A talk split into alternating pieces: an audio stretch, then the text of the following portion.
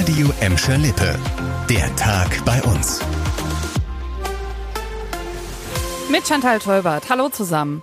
Das Wolfsgebiet Schermbeck, zu dem auch der Bottropper Norden gehört, wird deutlich vergrößert. Das hat das Landesumweltministerium jetzt bekannt gegeben. Wölfe breiten sich bei uns immer weiter aus. Deswegen soll jetzt auch mehr gemacht werden, um Tiere wie Schafe und Ziegen besser zu schützen. Das bisherige Wolfsgebiet Schermbeck wird auf 4090 Quadratkilometer vergrößert und heißt jetzt Fördergebiet Westmünsterland. Jetzt könnten für fast die Hälfte der Landesfläche in NRW Zuschüsse beantragt werden. Wenn also Halter von Nutztieren zum Beispiel Zäune anschaffen wollen oder Hunde, die ihre Herde zusammenhalten und beschützen, dann können bis zu 100 Prozent der Kosten dafür gefördert werden. Insgesamt sind dieses Jahr zwei Millionen im Pott, um die Flächen bei uns wolfssicherer zu machen.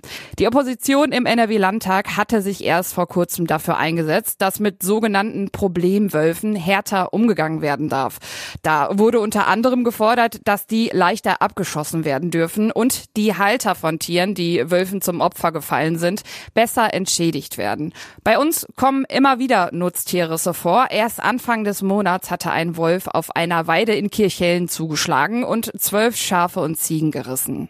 Und Ziemlich brutal war auch ein drogenabhängiger Gelsenkirchner unterwegs, der jetzt für mehr als sieben Jahre in den Knast wandern muss. Das hat uns eine Gerichtssprecherin bestätigt. Der Mann soll letztes Jahr im August zusammen mit zwei Komplizen einen mutmaßlichen Drogendealer bei sich zu Hause überfallen und schwer verletzt haben. Das Ganze, weil sie wohl Schulden bei ihm hatten. Zu dritt haben die Angreifer ihren Dealer so übel zugerichtet, dass akute Lebensgefahr bestand. Und erst einen Tag später wurde der schwer verletzte Vorgesetzte dann gefunden. Er hat es aber geschafft und überlebt. Für zwei der Angeklagten soll das Urteil erst Ende November fallen. Der Gelsenkirchener, der jetzt hinter Gittern muss, soll mehrere tausend Euro Bargeld und Heroin geklaut haben. Und neben der Gefängnisstrafe wird er zu einer Suchttherapie verdonnert. Ja, die Fußball-EM nächstes Jahr, die kann er sich also schon mal nicht live angucken. Bei uns in der Gelsenkirchener Felddienst Arena steigen ja vier EM-Spiele im Juni und Juli 2024 und dafür braucht die Stadt 1600 Volunteers. Heute gab es einen Zwischenstand. Es haben sich wohl schon über 2500 Leute beworben. Aber laut Stadt sind nicht alle davon geeignet, so ein großes Event zu wuppen.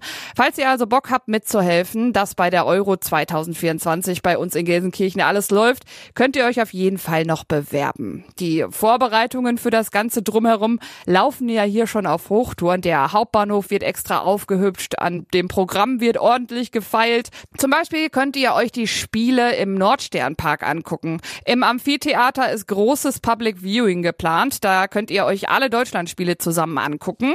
Und auf dem Nordsternplatz werden sogar alle insgesamt 51 EM-Spiele live übertragen. Also keine halben Sachen hier bei uns, ne? Wenn, dann richtig. Wir bekommen ja dann auch ganz viel Besuch. Die Stadt hat die ganzen Fußballfans, die vermutlich von überall her angestürmt kommen, auf dem Schirm und will Wohnmobil oder Zeltplätze auf die Beine stellen. Dafür wird unter anderem das Gelände des Sportzentrums Schürenkamp in Schalke und die neue Zeche Westerhold in Hassel angepeilt. Das war der Tag bei uns im Radio und als Podcast. Aktuelle Nachrichten aus Gladbeck, Bottrop und Gelsenkirchen findet ihr jederzeit auf radio und in unserer App.